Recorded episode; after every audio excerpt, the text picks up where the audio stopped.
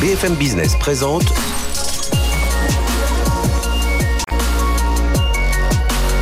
le magazine de l'accélération digitale. 01 Business avec Frédéric Simotel. Bonjour, bienvenue dans l'émission 01 Business, accélération digitale. On va continuer à en parler aujourd'hui. Puis d'ici la semaine prochaine, on parlera aussi de nos grands prix de l'accélération digitale. Vous savez, euh, le 27 janvier, on a remis les prix aux meilleurs euh, projets euh, qui sont passés entre les, filtres de nos jurys. Mais aujourd'hui, on va, bah tiens, on va reparler télétravail. Mais d'une certaine façon, les entreprises, bah vous savez, redécouvrent ou découvrent plutôt ce qu'est vraiment le travail collaboratif. Alors, on connaît les teams, les Zooms, mais aussi les opérateurs comme Bouygues Télécom Entreprise qui sort sa, propre solution, Keio. Vous connaissez Keio, c'est euh, un opérateur dans le cloud, mais justement, il y a beaucoup de choses derrière, de nouveaux services pour se démarquer justement de ces autres applications. On va découvrir aussi, alors cette semaine, je ne sais pas, on part deux fois à La Rochelle. La première fois avec celle-ci, qui est un éditeur euh, CRM français qui lève 55 millions d'euros près d'un fonds euh, américain où il veut se développer davantage en Europe. Est-ce qu'on a le, des embryons du Salesforce européen? On verra ça avec son patron. On parlera aussi de, des métiers hein, du digital avec notre baromètre, notre partenaire partenaires Optimis, les profils les plus recherchés, les métiers en tension, euh, quel tarif aussi on peut trouver un développeur Java, on en parlera euh, avec euh, Alix Mizrak dans un instant. On aura aussi le patron de Study, c'est le cabinet de conseil de la filiale Gorge, de l'industriel Gorgé, où là aussi on reparlera des ingénieurs. Est-ce que la pénurie d'ingénieurs en France serait-elle un mythe? C'est ce qu'il va nous dire. Et puis Startup Booster cette semaine, la startup s'appelle Cape-Up, un outil de productivité pour les développeurs. Voilà, c'est assez riche aujourd'hui. On est ensemble pendant une heure sur BFM Business. BFM Business, 01 Business. Les invités. Alors je le disais dans ce sommaire avec le télétravail, les entreprises ont redécouvert peut-être une nouvelle façon de, travailler, le travail collaboratif. On en parle depuis des années. Euh, si on suit le, secteur informatique depuis depuis des années justement, et puis on se rend compte qu'aujourd'hui, bah ça y est, c'est bien entré en, vigueur et on va en parler avec euh, nos deux invités. François Troy, bonjour. Bonjour. Vous êtes directeur de Bouygues Télécom Entreprise et Luc Perrodin, bonjour. Bonjour. Luc, directeur général de Keio. Keio avec deux Y, voilà, si vous voulez regarder euh, sur Internet à quoi ça correspond? Alors, euh, euh, pourquoi on vous reçoit Parce que donc Keio est un, un opérateur, si j'ai un opérateur de téléphonie dans le cloud, voilà, pour, pour, les, pour les, entreprises. plutôt les PME. Exactement. Et on va comprendre justement, parce que ça, ça fait partie de la stratégie. Donc, vous sortez un outil de messagerie instantanée qui s'appelle Keio Connect, un, autre, un outil de visioconférence Keio Visio. alors, Keio, ça fait partie du groupe Bouygues Télécom depuis 2019, hein, c'est ça, c'était euh, qui est devenu une, filiale. Alors votre ambition, clairement, avec ces outils, c'est d'aller, euh, je, citais euh, les Teams, les Zoom, voire les Slack, si je parle des, messageries, c'est d'aller chercher ces gens-là sur le, secteur des PME, c'est ça? Alors ça c'est sûr, on veut faire une vraie innovation pour pouvoir avoir un package complet donc pour les, pour les, pour les PME, de compléter en tout cas donc, les, solutions qu'on propose à nos, à nos, clients PME il y avait la téléphonie. C'est, euh, en tout cas, je pense qu'on est plutôt bien placé et plutôt bon là-dessus pour répondre aux besoins des PME. On y associe maintenant la messagerie instantanée, sécurisée, d'entreprise, et euh, la visio qui euh, fait partie du package. Donc euh, c'est vraiment associer tout ça pour les PME. Donc donc c'est vraiment une innovation. Et ça veut dire, parce que je parlais de téléphonie dans le cloud, ça veut dire que quand je suis déjà client Keio, ou si je, le deviens, j'ai pas à télécharger tout un tas de logiciels, je suis abonné, je lance ma connexion. Il faut juste qu'ils nous demandent la licence, mais, oui, quand même. mais, ensuite, tout va s'afficher dans mon, dans mon portail. Dans mon, portail internet, je peux gérer à la fois ma mon, message instantané et ma téléphonie avec une fluidité, une facilité, une simplicité. En tout cas, c'est la promesse qu'on veut faire à nos clients. Donc aujourd'hui, on est vraiment dans ce secteur qu'on appelle le, bah, communication euh, as a service, hein, le, le, CAS pour parler. Euh, ça, ça, veut dire qu'aujourd'hui, euh, les, les entreprises. Alors je parlais des Teams et des Zoom, mais ça, peut-être qu'ils l'ont déjà. Enfin, comment vous démarquez justement pour dire aux, gens, bah, voilà, vous avez tout avec l'interface et comment. Alors les clients actuels, j'imagine, voilà, on propose de nouveaux services, mais comment aller chercher d'autres clients avec ces services? D'abord, c'est vrai que c'est une solution qui est complètement intégrée. Donc, comme vous l'avez dit, donc euh, ça, ça, traduit comment? J'ai un seul login mot de passe, j'ai mhm. qu'un seul annuaire. Je peux en fait faire euh, une communication euh, instantanée, une visio ou un appel téléphonique depuis mon annuaire d'une manière totalement transparente. Parce que mon client, il a besoin de mhm. dire, bah tiens, je, veux faire une visio, je veux faire, je veux lui écrire ou je veux l'appeler. Donc d'une manière complètement simple. Ça, c'est le, côté packagé technique. Et puis après, j'ai un autre sujet, c'est que la différenciation, c'est qu'on on, parle à des PME qui, à la fois, pour la visio, communiquent beaucoup à l'intérieur de l'entreprise, mais communique aussi beaucoup à l'extérieur. Une PME, 10, 10 salariés. bon, oui, alors maintenant, il y a aussi beaucoup d'usages finalement entre collaborateurs parce que le télétravail a fait en sorte que ben, on n'est pas tous en réunion, on n'est pas tous sur le même site, et donc on a aussi besoin de, travailler aussi à distance. Mais les PME, elles ont aussi besoin de travailler avec des fournisseurs, avec des clients. Et notre solution de visio, aujourd'hui, elle a comme particularité d'être extrêmement simple il n'y a pas besoin d'installer quoi que ce soit. Il n'y a pas besoin que notre interlocuteur en face ait téléchargé préalablement. il peut le faire sur son fixe, sur son PC fixe. Il peut le faire sur son mobile. Donc, euh, il peut utiliser le mobile. Donc, je peux vous envoyer euh, demain. Euh, Pourquoi avoir attendu? Alors, je sais que sur la sur la partie visio, c'est fait avec une, une start-up hein, qui s'appelle Apizi, rachetée en, en, 2020. Pourquoi avoir attendu aussi longtemps alors que ces outils de visio ou alors, ou alors est-ce que là, ça y est, le besoin est là, donc là, il fallait là, là il, était temps de en le besoin, il existe, mais pour des PME, on les laisse un peu se débrouiller. Ouais, on dit, c'est, il faut qu'elles aillent choisir euh, la solution X pour la téléphonie, la solution Y pour, euh, pour la visio, la solution Z pour euh, le, chat. Là, on, leur apporte un truc qui est, qui est simple. ils peuvent prendre tout ou une partie. Mhm. Ça peut fonctionner euh, sur les liens qu'on fournit, parce qu'on va jusqu'à fournir aussi les liens data, hein, parce que la, la partie, euh, enfin pour que tout ça marche, il faut quand même du lien data. Mais ça fonctionne aussi avec les liens data que le client a déjà. Donc on, est, on essaie d'apporter en tout cas une simplicité pour une PME. Euh, ne vous posez pas de questions, faites simple, donc euh, choisissez Caillou, c'est très bien. Euh, euh, François Treuil, là il y a un vrai créneau à prendre hein, dans, l'univers de l'entreprise avec parce qu'on a toujours, on parle toujours bon des PME, des TPE qui ont du mal à se numériser, alors qui s'y mettent parce qu'il faut dématérialiser déjà avec l'administration fiscale, des choses comme ça. Mais là on sent qu'évidemment avec le Covid, bon tout le monde le dit, ça s'est accéléré. Et là il y a un vrai créneau à prendre pour tous les opérateurs. D'ailleurs, c'est pas par hasard que, que Free aussi est venu euh, chercher aussi sur ce, sur ce secteur. Mais là, il y a un vrai créneau sur ce domaine des PME, TPE. Oui, absolument. Alors, on le fait à la fois par l'innovation produit, hein, c'est ce que vient de dire Luc, c'est-à-dire mhm. faire un pont, et ça, c'est vraiment une grande première qu'on fait, un pont entre le monde de la visio qui vient plutôt du monde de l'informatique, hein, les Zoom, les Slack, les, les Teams, et puis le monde de la téléphonie qui est la téléphonie, alors dans le cloud ou pas dans le cloud, mais qui était vraiment le monde des opérateurs. Et là, c'est la première fois qu'on allie les deux, vraiment. Hein, donc ça, c'est donc ça, c'est une innovation produit. Ce qui se faisait déjà dans les plus grandes entreprises, ça y est, ça, ça Mais même, pas, même pas, même pas, parce que si vous communiquez aujourd'hui euh, sur Teams, vous prenez pas d'appels euh, qui viennent d'un mhm. standard téléphonique d'un client qui vous appelle de l'extérieur. Oui, chez nous, c'est pas ce qui se passe. Euh, on a les deux mondes qui sont séparés. Je parlais l'autre jour avec le patron de Randstad, il me disait tout son business se fait au téléphone. Vous appelez une agence Randstad, eh bien, vous, vous avez besoin de parler à quelqu'un, vous appelez un numéro de téléphone, vous appelez mhm. pas un Teams. Alors, est-ce qu'il y a hum, parce qu'il faut il faut commencer à proposer. Alors ça c'est bien de proposer euh, voilà une messagerie instantanée, euh, de, de, de, de, la visio. Euh, euh, deux questions. La première, est-ce que on parle ici souvent de souveraineté? Alors est-ce que euh, ça c'est une question que des, PME, TPE vous posent en disant oh là, où est-ce que toutes ces données sont stockées? Est-ce qu'on peut m'écouter? Est-ce que enfin tout ce genre de choses. Et puis derrière, est-ce que vous posez la question quels autres services collaboratifs? Parce qu'aujourd'hui on a envie finalement on fait une réunion en, euh, ben, en visio, on aimerait bien voir le compte rendu avec des speech ou texte qui, se, Alors est-ce que tout ça c'est en train de se mettre en place, Luc Perrodin Alors je réponds à la première question. Sur la souveraineté. C'est extrêmement important. Et, et oui, on dit toujours que les grandes entreprises sont, attentives à euh, le stockage de ces données. La PME aussi. La PME et la PME, elle est inquiète parce que justement, elle n'a pas forcément les compétences dans son entreprise. J'imagine en cyber. Euh, bien sûr. Et donc euh, nous, on a mis un point d'honneur là-dessus, c'est que ce soit sur la partie Connect, Keo Connect, ou que ce soit sur la partie Keo Visio, c'est développé chez nous c'est hébergé par nous, mhm. c'est hébergé en France, c'est que des applications donc qui sont totalement souveraines.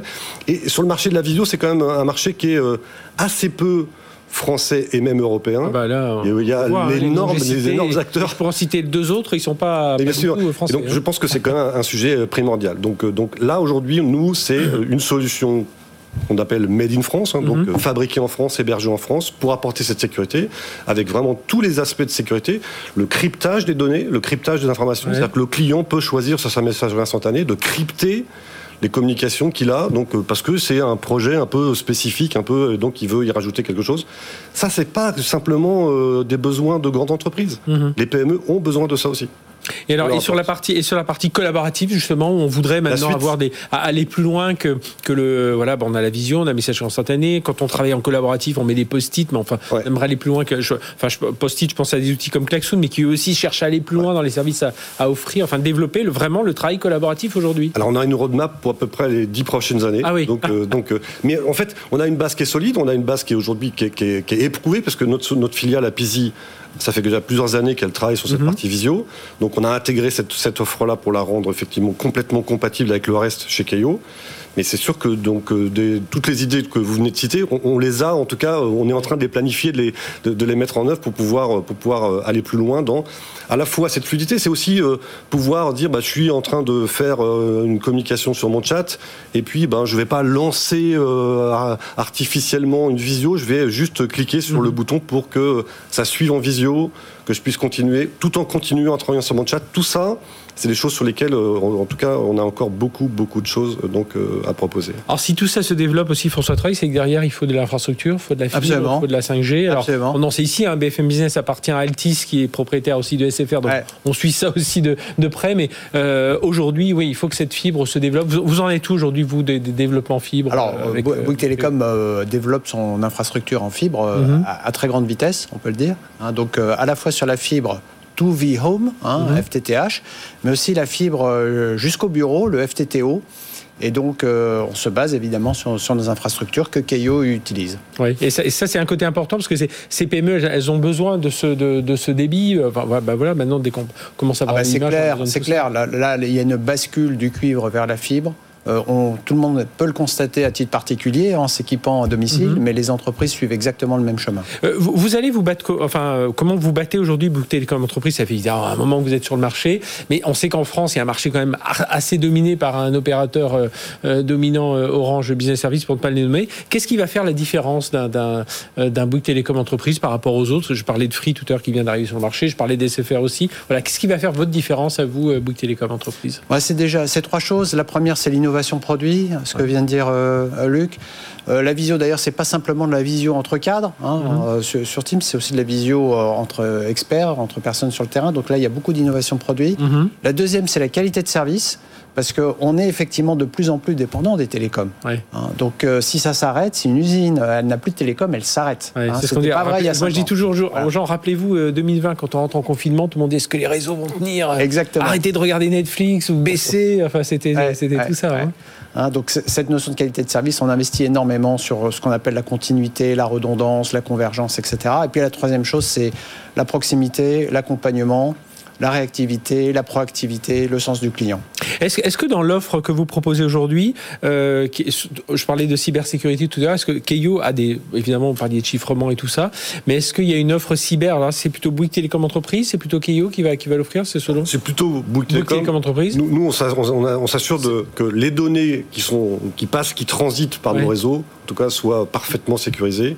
On le fait déjà sur la téléphonie, puisque mine mhm. de rien, quand vous parlez dans votre téléphone, il faut qu'on assure cette sécurité-là, y compris la sécurité de fonctionnement. Hein. Donc euh, le fait d'avoir de la redondance de, de, de, de plateformes, d'avoir euh, plusieurs data centers pour pouvoir s'assurer que si jamais il y avait euh, quelque part une panne, une agence immobilière quand sa téléphonie tombe le samedi matin, c'est l'enfer pour elle. C'est l'enfer pour elle. Donc, donc il faut absolument qu'on apporte en tout cas cette, cette, sécurité et cette qualité de service. Eh bien messieurs, merci d'être venus nous parler de tout ça. Donc Luc Perrodin, directeur général de Keio pour ses nouveaux services. Donc allez voir, hein, Keio Connect, Keio Visio, il n'y a pas que les euh, plateformes américaines, on va pas les reciter parce qu'on les, cite déjà assez souvent. Et puis François Treuil, directeur de Bouygues Télécom Entreprise. Merci, messieurs, d'être venus nous parler de tout ça. Euh, ben, dans un instant, nous allons rester dans l'univers des PME, justement, avec euh, celle-ci. Vous ne connaissez peut-être pas ce français, mais il est en train de faire d'avancer doucement, doucement, mais sûrement, même, j'allais dire doucement, non, assez rapidement quand même. Près de 6000 clients déjà pour celle-ci. On le reçoit tout de suite. BFM Business, 01 Business l'invité. Voilà, je vous l'ai dit, on va rester dans l'univers des PME avec. C'est un éditeur d'une suite logicielle, un français, hein, dans le CRM, la vente, la prospection commerciale, la facturation, le paiement. Voilà, ils font tous ces types de fonctions. Ils viennent de lever 55, 55 millions d'euros, je précise bien. Évidemment, c'est pour accélérer une croissance européenne. On va en parler avec Victor Douek. Bonjour. Bonjour. Victor, merci d'être avec nous. Co-directeur euh, général de celle-ci. Vous êtes basé à La Rochelle et Bordeaux. Je ne sais pas pourquoi. On aura, tout à l'heure, on aura une autre start-up qui est basée à, à La Rochelle aussi. Vous êtes créé en 2009. Une centaine de personnes aujourd'hui. Mais votre ambition, c'est vraiment de tripler d'ici à 2025. Vous êtes déjà un recrutement de 75 personnes, 6 000 clients, 35 000 utilisateurs. Alors, en quoi vous réussissez à vous démarquer? Parce qu'évidemment, euh, vous doutez de la question. Hein, on parle CRM, on pense tout de suite à, bon, on pense à SAP, mais euh, si on parle en mode SaaS, on pense à, à Salesforce. Et comment on réussit à se démarquer par rapport à ce type d'acteur Et puis comment vous avez réussi aussi à convaincre ce 55 millions d'euros bon, à l'heure actuelle où on parle de certains qui lèvent plus de 100 millions, mais enfin, il faut quand même l'élever les 55 millions. C'est un, c'est euh, Providence Strategic Growth, donc c'est un fonds américain. Fait. Comment on les convainc? Mais déjà, première question, comment voilà, vous présentez quand des gens arrivent, vous disent euh, ah oui j'ai déjà je gère un copain à côté qui utilise Salesforce. Voilà, quelle, quelle va être votre différence, euh, Victor Dweck? Voilà, effectivement, celle-ci, donc on est une suite CRM à destination des TPE et des PME. Ça, c'est le mhm. premier point. On est vraiment sur ce marché des TPE et des PME. En fait, on s'est donné une mission chez celle-ci, c'est d'accompagner nos clients à travers trois étapes de leur quotidien. La première, c'est de développer leur activité commerciale, mhm. vendre plus, vendre mieux.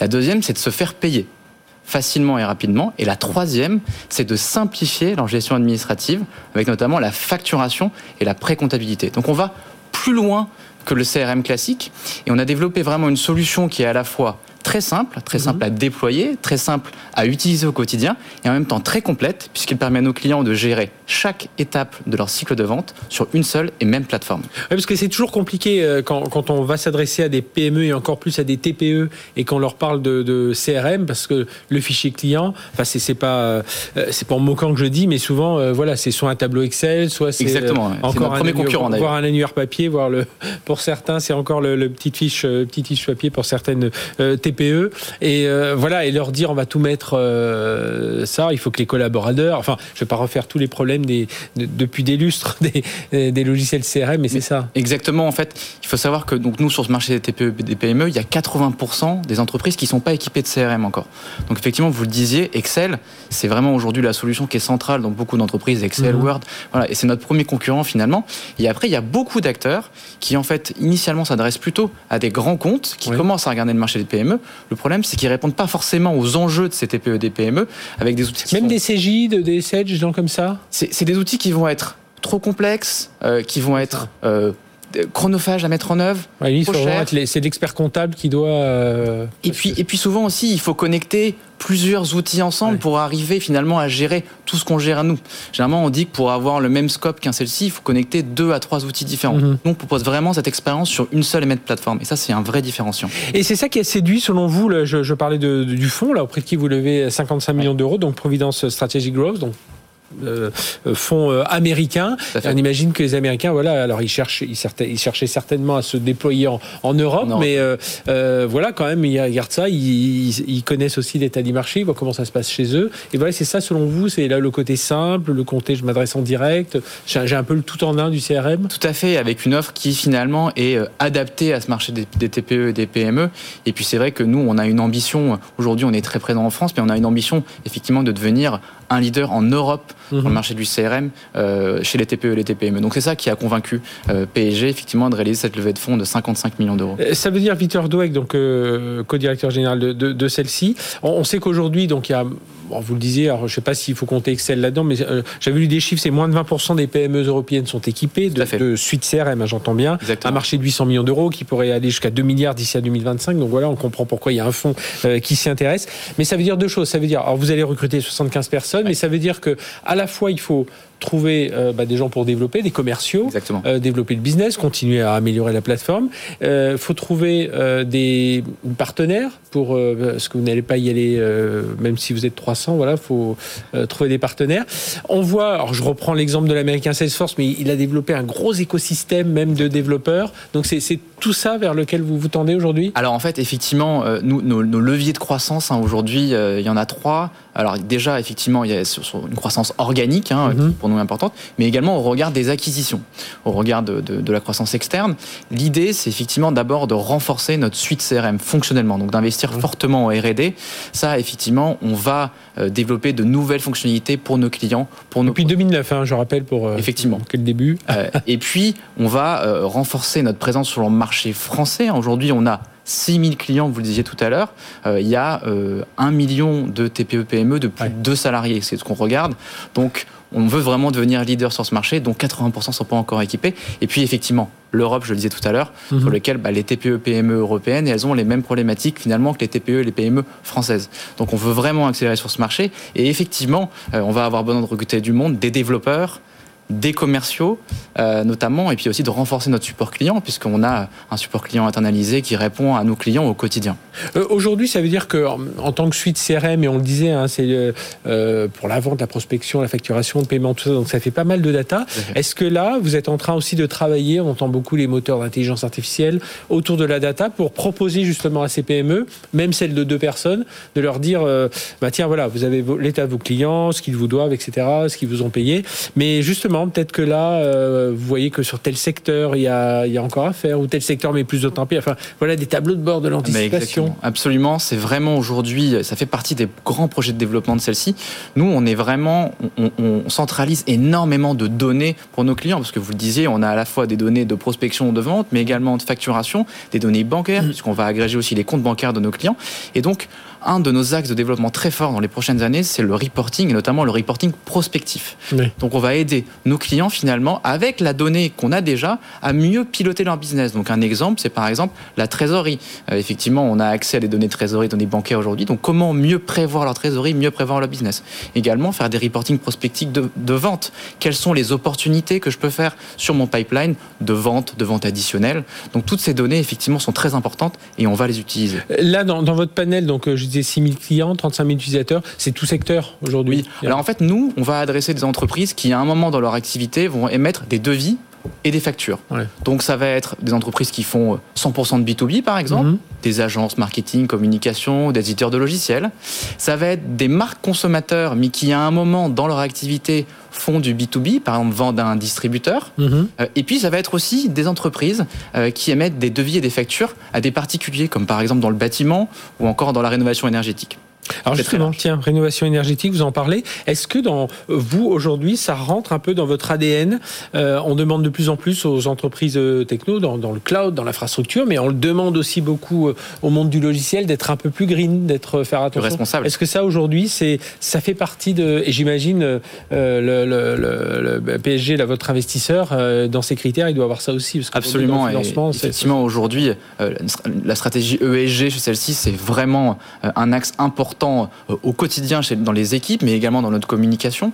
Euh, et donc effectivement, on veut être responsable à la fois dans la façon dont on euh, traite la, data de nos clients, mhm. parce qu'on gère énormément de ah données, et puis également en tant qu'entreprise, avec nos collaborateurs, en étant vraiment une entreprise très responsable. Notamment, on finance aussi des activités de, de mécénat dans le sport. voilà, donc on veut vraiment avoir finalement concurrencer aussi des acteurs américains sur notre marché en ayant effectivement en étant une entreprise responsable. Euh, aujourd'hui, j'en parlais juste avant avec euh, les gens de Bouygues Télécom, entreprise et de la filiale Keio, de souveraineté. Est-ce que ça aussi, même dans une boîte de, de, personnes, enfin je vais continuer à prendre cet exemple, mais tout le monde, enfin c'est plus qu'une musique qui, sonne dans la tête de tout le monde, c'est vraiment tout le monde est un peu inquiet de savoir où, sont hébergées les données, la protection des données personnelles, etc. C'est un vrai critère. On pourrait effectivement se poser la question sur des petites entreprises, mais en fait, ces entreprises-là, elles veulent savoir où sont leurs données. Et effectivement, nous aujourd'hui, nos données sont euh, stockées en France, dans les data centers français, et c'est une question qu'on a quasi systématiquement de la part de nos prospects. Euh, donc oui, c'est une vraie, une vraie question aujourd'hui.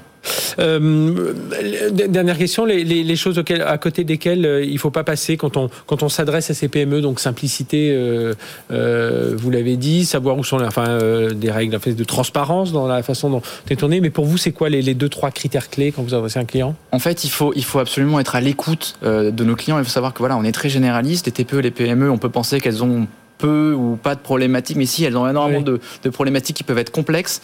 Donc il faut euh, les écouter, il faut aussi leur proposer des bonnes pratiques mhm. euh, pour euh, utiliser effectivement des outils et donc effectivement avoir un, discours d'abord commercial d'accompagnement, ça c'est très important. Nous on parle à tous nos prospects. vraiment, c'est pas juste je clique et je m'inscris, non on va avoir un appel de qualification, on va parler à tous nos prospects. Et puis aussi, effectivement, il faut être euh, simple, simple dans le déploiement. Il faut déployer euh, un outil dans quelques jours, voire quelques semaines. Et, celle-ci, justement, la, partie entre la partie standard et la partie, la, partie qui va être vraiment liée au métier du, de, de, de, de la PME, la TPE qui va faire appel à vous, c'est quoi? C'est 80-20 ou c'est vraiment les derniers euh. Oui, oui, on a, on a en fait, on, est, on a une solution qui est vraiment standard, hein, qui va répondre euh, à, euh, vous disiez 80% des problématiques, voire plus de nos clients. Et puis mhm. après, quand il y a des problématiques plus métiers, nous, on va pouvoir se connecter avec d'autres outils du marché qui sont des outils plutôt verticaux. accompagner tout ça. Exactement. Bien, merci, Victor Douek, donc co-directeur général de, de Celsi, donc éditeur de, bah, ce sera peut-être notre Salesforce européen, justement. En tout cas, c'est tout l'avenir qu'on peut vous souhaiter. Merci. 100 collaborateurs aujourd'hui devraient tripler de, de personnes d'effectifs d'ici à 2025. Et puis, euh, ben voilà, 55 millions d'euros de levée auprès d'un fonds américain. Merci d'être venu euh, par, sur ce plateau, sur BFM Business. Allez, dans un instant, on va, on va continuer à parler des développeurs, combien ça coûte, quels sont les profils les plus recherchés. Tiens, est-ce qu'on manque vraiment d'ingénieurs? On va en parler avec nos invités. C'est tout de suite après une courte page de pub. BFM Business présente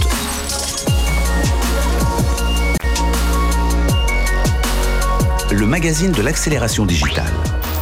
01 Business avec Frédéric Simotel.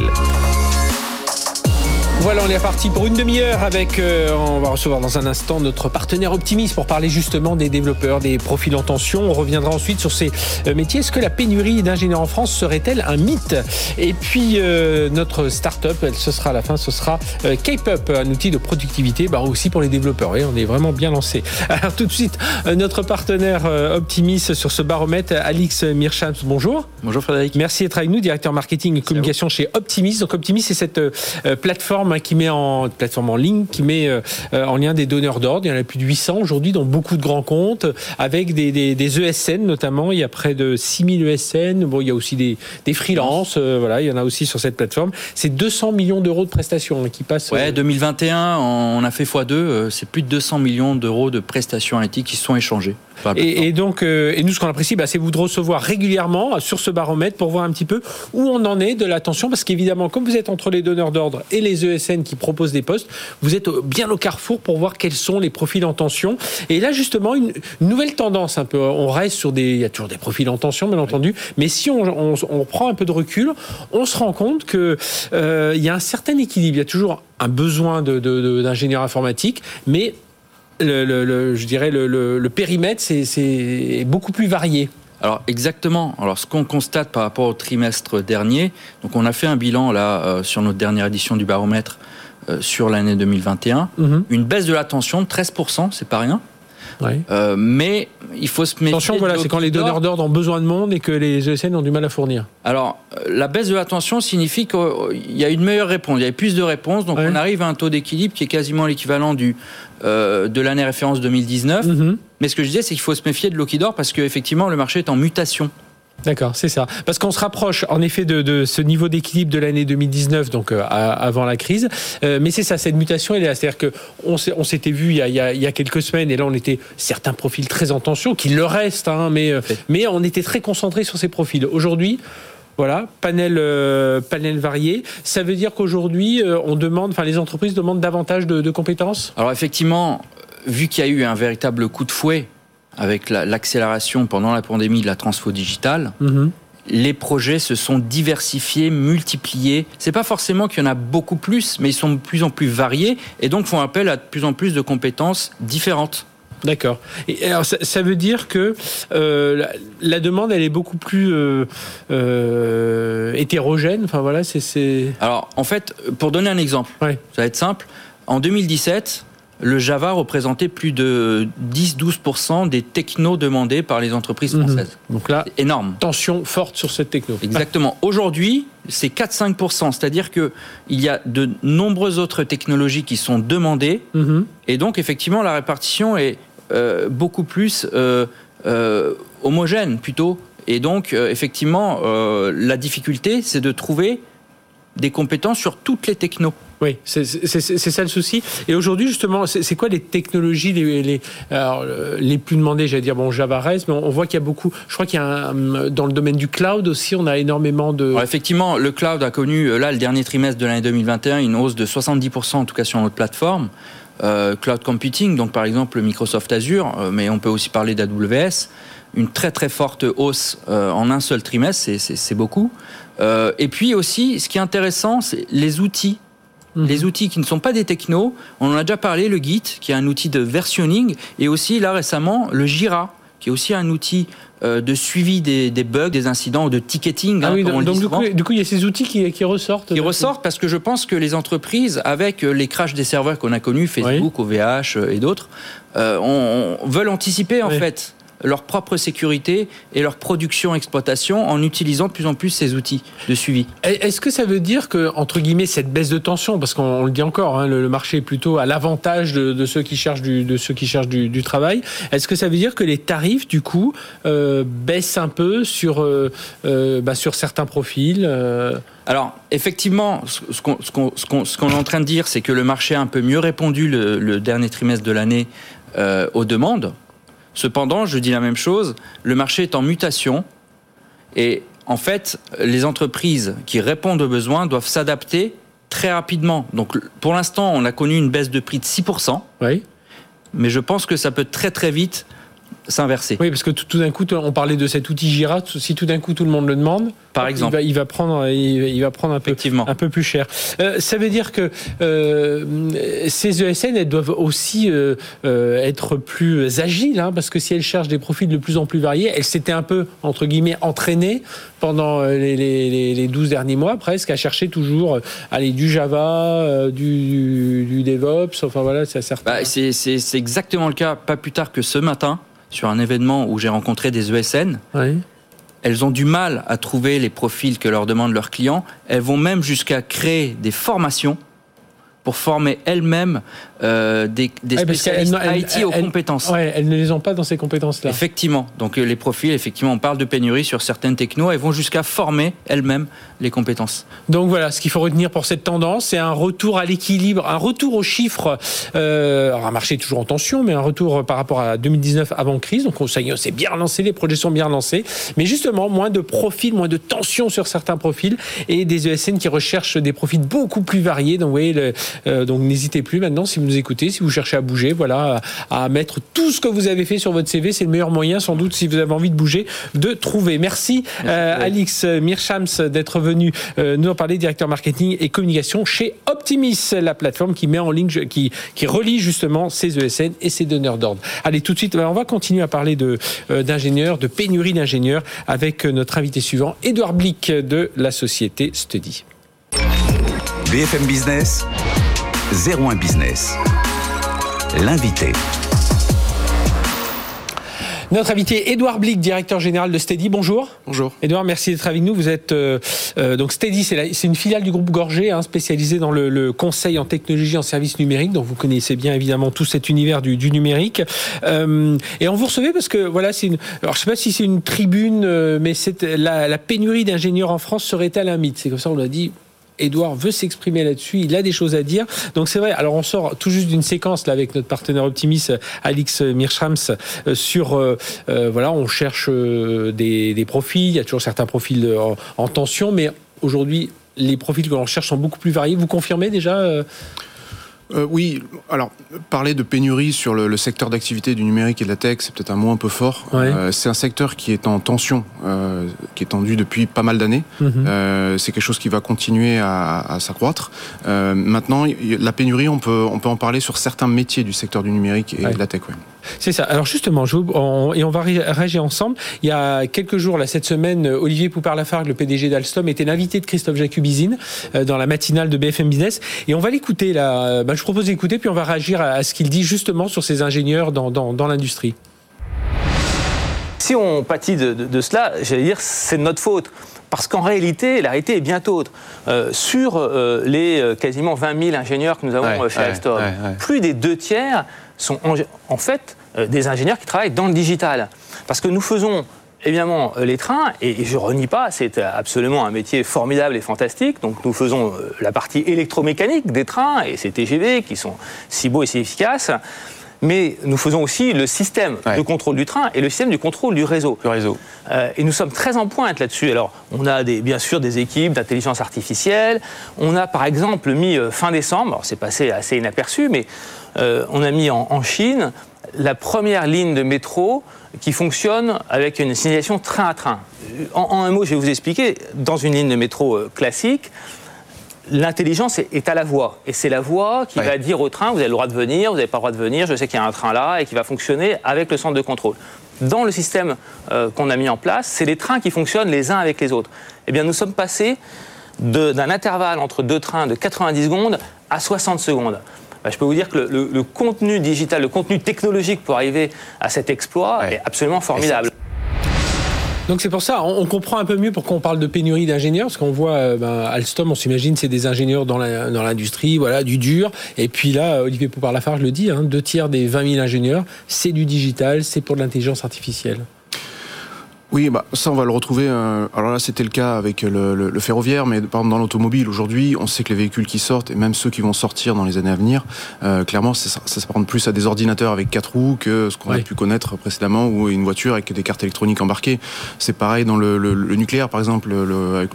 Emmanuel Macron avait parlé du, plan 2030 avec la mhm. création de nouvelles centrales les centrales qu'on construisait dans les années 60, elles étaient toutes avec des systèmes analogiques. Euh, aujourd'hui, tout est digitalisé, numérisé. Donc en fait, le, numérique et la technologie numérique est un socle euh, fondamental de tous les secteurs d'activité aujourd'hui. Donc raison pour laquelle euh, on est dans une situation un peu difficile avec les profils dont on a besoin pour produire tout ça. Et pourquoi vous dites, enfin vous, vous pensez que la pénurie des profils qualifiés, elle est à nuancer quand on parle de pénurie?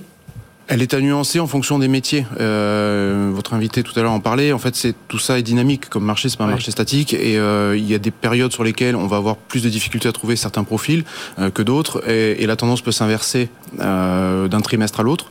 Aujourd'hui, clairement, les architectes cloud avec des, des bons niveaux de certification AWS, Google mhm.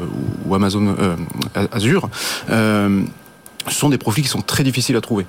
Et alors, qu'est-ce que ça veut dire? Est-ce que ça veut dire qu'on a un problème de, formation, d'attirer? Moi, souvent, je me demande si dans les, offres d'emploi et si euh, et même côté CV, hein, enfin voilà, dans tout cet écosystème, si on peut l'appeler comme ça, euh, on ferait mieux de parler davantage de projets que de, que de technologie. Est-ce que ça, c'est pas un moyen d'aller chercher des, des, nouveaux profils, voilà, de dire, bah voilà, on a un projet de d'accélérer notre croissance euh, euh, en étant plus responsable. Enfin voilà, on met un peu tout, tout le, un peu les, critères du projet, de façon à essayer d'attirer que de dire, bah voilà, nous on cherche des gens compétents, cloud, AWS, etc.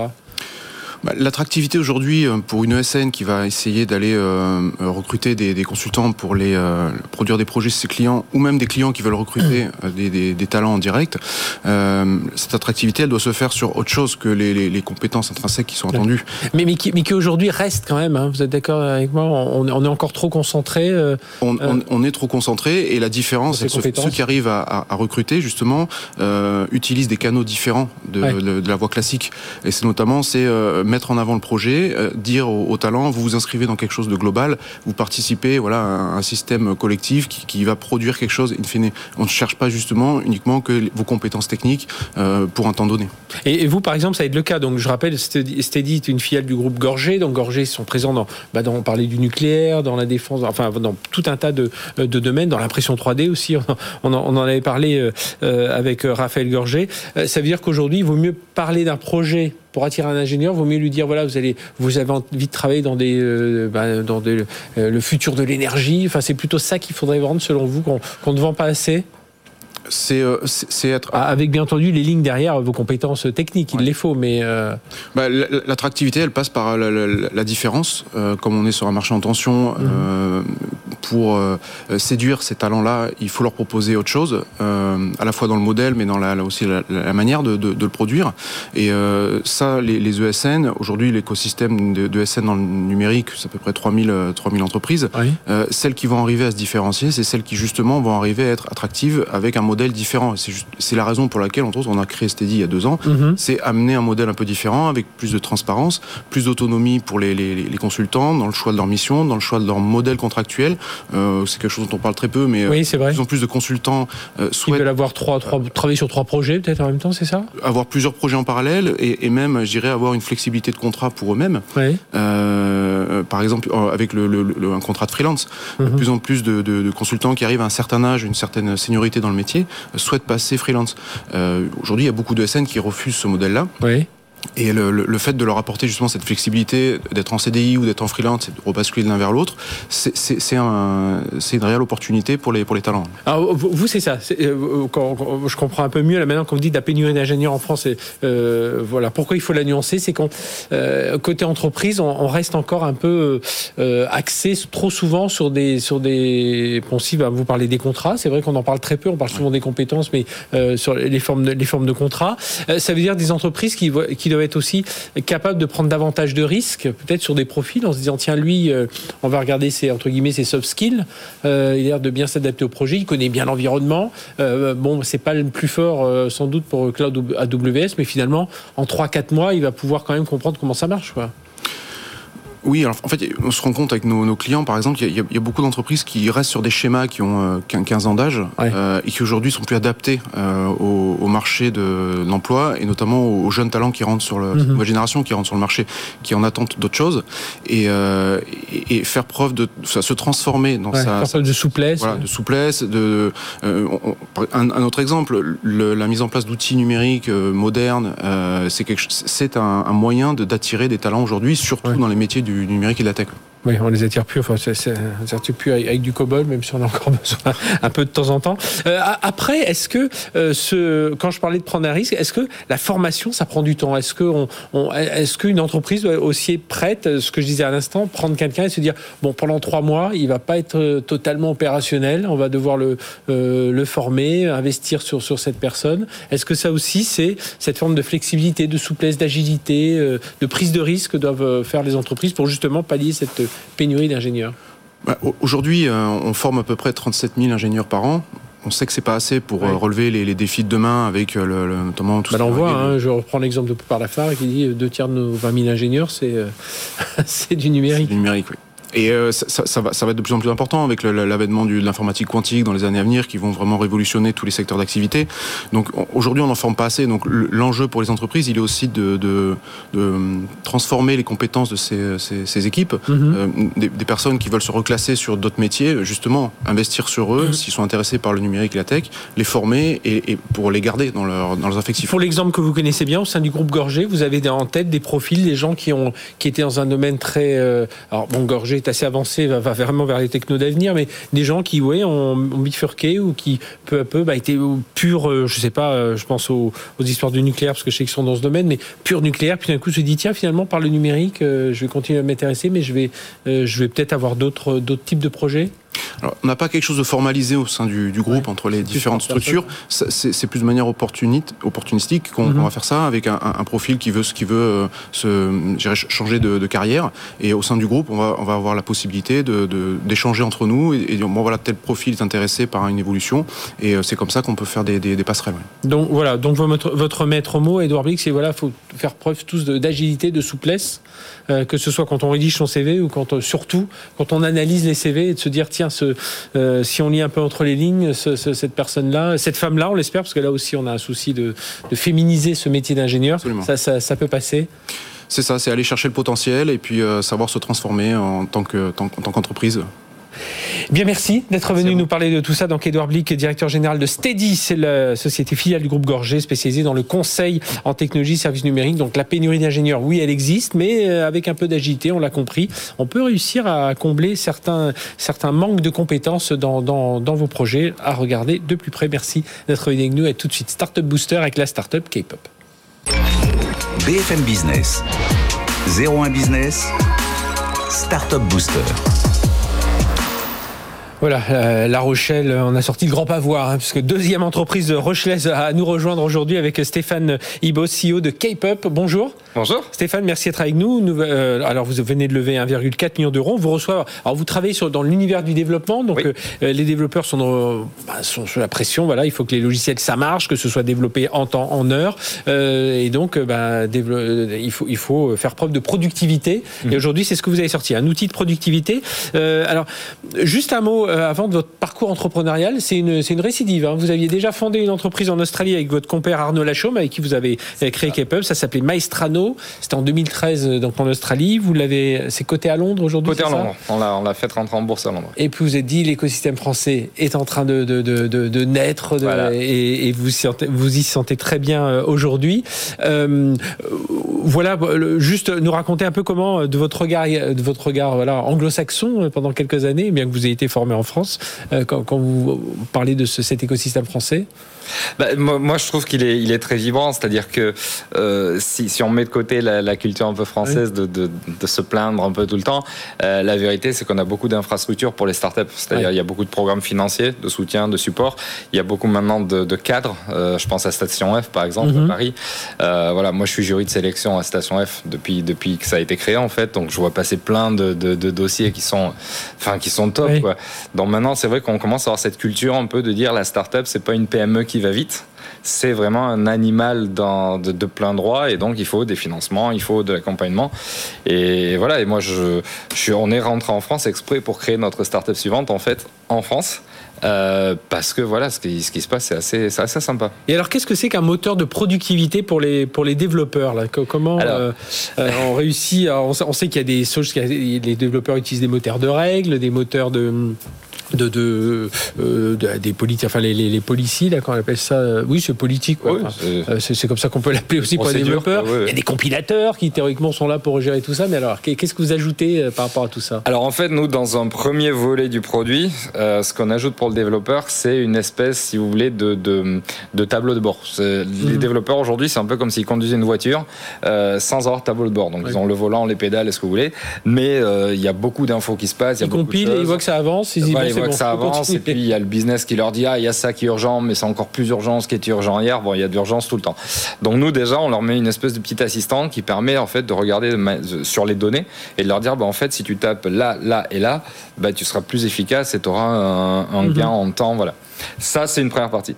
Ça veut dire que vous allez descendre dans les, dans les nœuds, dans les lignes de code et regarder où il y a des nœuds Alors, on, nous, on n'a pas besoin de regarder la ligne de code. Et en plus, euh, on ne veut pas le faire parce que voilà, ça ne nous appartient pas. la puissance de calcul. Voilà, nous, ce qu'on regarde, c'est ce qu'on appelle les métadonnées. C'est-à-dire que quand un développeur écrit une ligne de code, en fait, il y a plein de métadonnées. Donc, qui il est, à quelle heure il a écrit, qu'est-ce qu'il avait écrit avant ou dans quelle fonction, qu'est-ce qu'il a écrit après, un enchaînement de logique. Et nous, en fait, c'est tout ça qu'on va regarder. D'accord pour regarder cette espèce d'environnement et de là en, traduire une image, si vous voulez. Et cette image va nous permettre de dire, ben voilà ce qui est en train de se passer, voilà les priorités, voilà le, risque, voilà euh, où tu en es. Justement, je me posais la question par rapport à Cast Software, vous, vous les connaissez euh Non, je les connais. Oui, enfin, eux, ils vont regarder, eux, ils rentrent plus un peu dans, dans le code, ils vont regarder s'il y, a des choses euh, qui, qui voilà, qui, bah, qui font des nœuds, si, on fait des retours en arrière, des choses comme ça. Ça veut dire quoi? Ça veut dire que ce type d'outil, ça va permettre de renforcer le, la test stabilité du, du, euh, du code ou on est vraiment dessus ou ça va être vraiment pour bah, quand vous allez déployer on va, on va, on va perdre moins de temps nous, c'est ça on, est, on est vraiment en fait on est sur vraiment de la productivité. Mmh, que tout ce qui a trait à euh, la qualité du code humain ce qui est écrit ça c'est pas nous. Il y a d'autres d'accord ok très bien. nous on est vraiment sur la notion de productivité. Il faut savoir qu'en ce moment bah, juste euh, c'est parce que ça concerne pas que les développeurs. Ah il manque 10 000 postes de développeurs en France. Ok il y a 10 000 développeurs qu'on n'a pas en France. Donc c'est des gens qui sont durs à recruter euh, et qu'il faut, euh, il faut s'assurer qu'ils sont euh, satisfaits. Et les développeurs, ils sont la plupart du temps très frustrés parce qu'en mhm. fait, on voit pas, on sait pas, vous et moi, on, ne sait pas. oui, est-ce que c'est sorti Il y a une date de sortie, euh, si ça marche, c'est bien. On est là, on n'est pas là. Ce qu'on voit pas, c'est en fait que peut-être que euh, la date de sortie va être repoussée de deux jours, et c'est trop facile de dire ah les développeurs sont en retard. En fait, ce qui se passe, c'est que peut-être qu'ils ont réglé des gros problèmes euh, qui étaient qui étaient hérités, mhm. dont on savait même pas qu'ils existaient. Donc nous, en fait, c'est-à-dire quelqu'un qui est venu demander rajouter une fonction, bah, et ça lui a pris deux jours. Ou alors un gros souci quand des des, des CTO de, de, de, boîtes qui grossissent un peu, etc., ce qu'on appelle de la legacy. C'est-à-dire quelque chose qui a été fait il y a un moment, qui marchait, mais qui maintenant, en fait, nous crée des problèmes dans le code. Donc les développeurs, ça, ils le voient et ils prennent sur eux de, le régler parce qu'il faut le régler. Et ça, ça peut engendrer un retard, mais c'était pas prévu. Et donc, si vous voulez, il peut y avoir une frustration des développeurs qui disent bah nous, on travaille euh, comme des acheteurs. Si j'avais fait ce qu'on m'avait demandé, euh, le truc marcherait pas, il serait, mais il serait sorti. Voilà, il serait sorti et ça nous créerait des problèmes. Et ça, ça se voit. Et ça, c'est le deuxième volet de ce qu'on met en place maintenant, c'est-à-dire c'est ce qu'on appelle de l'intelligence du développement, c'est-à-dire montrer à la chaîne d'encadrement, donc le tech lead, le team lead, le VP engineering, le CTO, mhm. bah, en fait, voilà ce qui se passe vraiment dans votre code. C'est-à-dire pas les lignes, mais autour de votre code. Et, et ça, on trouve ça, c'est quelque chose qui nous passionne parce que la business intelligence, tout le monde connaît maintenant, mhm. business. Et c'était l'idée de dire, il y a plein de données dans un business et si on les agrège intelligemment, on a du sens qui en sort. Ben nous, on dit pareil sur le code. On dit, il y a plein de données autour du code et si on les agrège intelligemment, on montre plein plein de choses au business qu'aujourd'hui, ils ne voient pas. Donc, on est assistant de productivité pour les devs. D'accord. Et on est aussi euh, leurs advocates, si vous voulez, de manière interne, en montrant vraiment à la chaîne de commande ce qui se passe pour de vrai autour du développement. Oui, vous n'êtes pas le correcteur orthographique. Pas du tout. Vous êtes vraiment le niveau du dessus qui, va dire, bah, tiens, vous, euh, là, on vous a demandé de mettre une image dans le document. Bah, voilà, ça a pris du temps parce que l'image n'était pas au bon format. Par exemple. Voilà, Il mettait une marge, et ben là, la marge, voilà. c'est, et, ça peut intéresser. Et moi, c'est, enfin, c'est ce qui nous passionne à m'associer, c'est que évidemment, les développeurs sont au cœur du projet. Ça intéresse la chaîne, si vous voulez, de gestion technique. Mais par exemple, la fonction RH d'une société peut être intéressée parce que quand on perd un développeur parce qu'ils ont été beaucoup trop frustrés de jamais être reconnus à leur juste valeur, d'avoir toujours la, liste de ce qu'ils n'ont pas fait ou fait en retard. On les perd, il faut en recruter un nouveau. C'est très très dur, ça coûte beaucoup d'argent en ce moment, tout ça. Mhm. Donc il vaut mieux que les développeurs soient satisfaits. Et pour qu'ils soient satisfaits, une partie de ça, c'est aussi de leur dire, bah écoute, oui, vous avez fait ça avec un jour ou deux de retard, mais on se rend compte en fait de tout ce que vous avez fait derrière. Et franchement, bravo et merci. D'accord. Donc c'est vraiment un outil pour. Euh, je disais un moteur de, un outil de productivité, mais c'est un, auteur un outil de, de valorisation du travail du, ça, du, du, développeur. C'est pour ça vraiment qu'on parle, si vous voulez, on essaie. Alors c'est un terme qui n'existe pas encore. Hein, on parle d'intelligence du développement. Mhm. Alors c'est quelque chose qu'on veut créer un peu euh, parce que c'est vraiment ça. C'est dans le développement, il n'y a pas que la production en ligne de code. Il y a vraiment, en fait, le développement, si vous voulez, ça montre un peu la santé de l'entreprise, de ses procédures, de sa RH, de, de sa gestion, de sa reconnaissance. Et nous, c'est ça qui nous passionne. C'est-à-dire, le code, en fait, peut montrer tout ça. Et voilà. Bah tiens, on fera un plateau sur le code. Et puis, je, dirais à la personne de Casse Software, ce serait bien de, de, voir, eux, ils sont vraiment dans regarder le code, et donc on aurait tous ces, tous ces niveaux-là. Bien, merci d'être venu nous parler de tout ça. Stéphane Ibos, donc CEO de K-Pup, euh, K comme la clé, euh, et Pup, PUP, pour ceux qui nous écoutent en radio. Merci d'être venu nous parler de tout ça. Hein, je me permets. Ah oui, bah allez-y, allez-y. Voilà, non, on recrute justement des développeurs. Donc là, on, a, on, a, plein de postes ouverts, La Rochelle ou en télétravail, équipe super sympa, voilà. Ouais, et en plus, avec cet outil de valorisation du métier de développeurs. Vous avez tout pour les, pour les attirer. Merci d'avoir été avec nous. C'est 900 clients aujourd'hui hein, qui, bossent avec vous. Je crois que je l'avais dit en tout début. Voilà, l'émission se termine. Merci de nous avoir suivis. On se retrouve la semaine prochaine. Même jour, même endroit, même heure. Excellente semaine sur BFM Business. BFM Business. 01 Business. Le magazine de l'accélération digitale.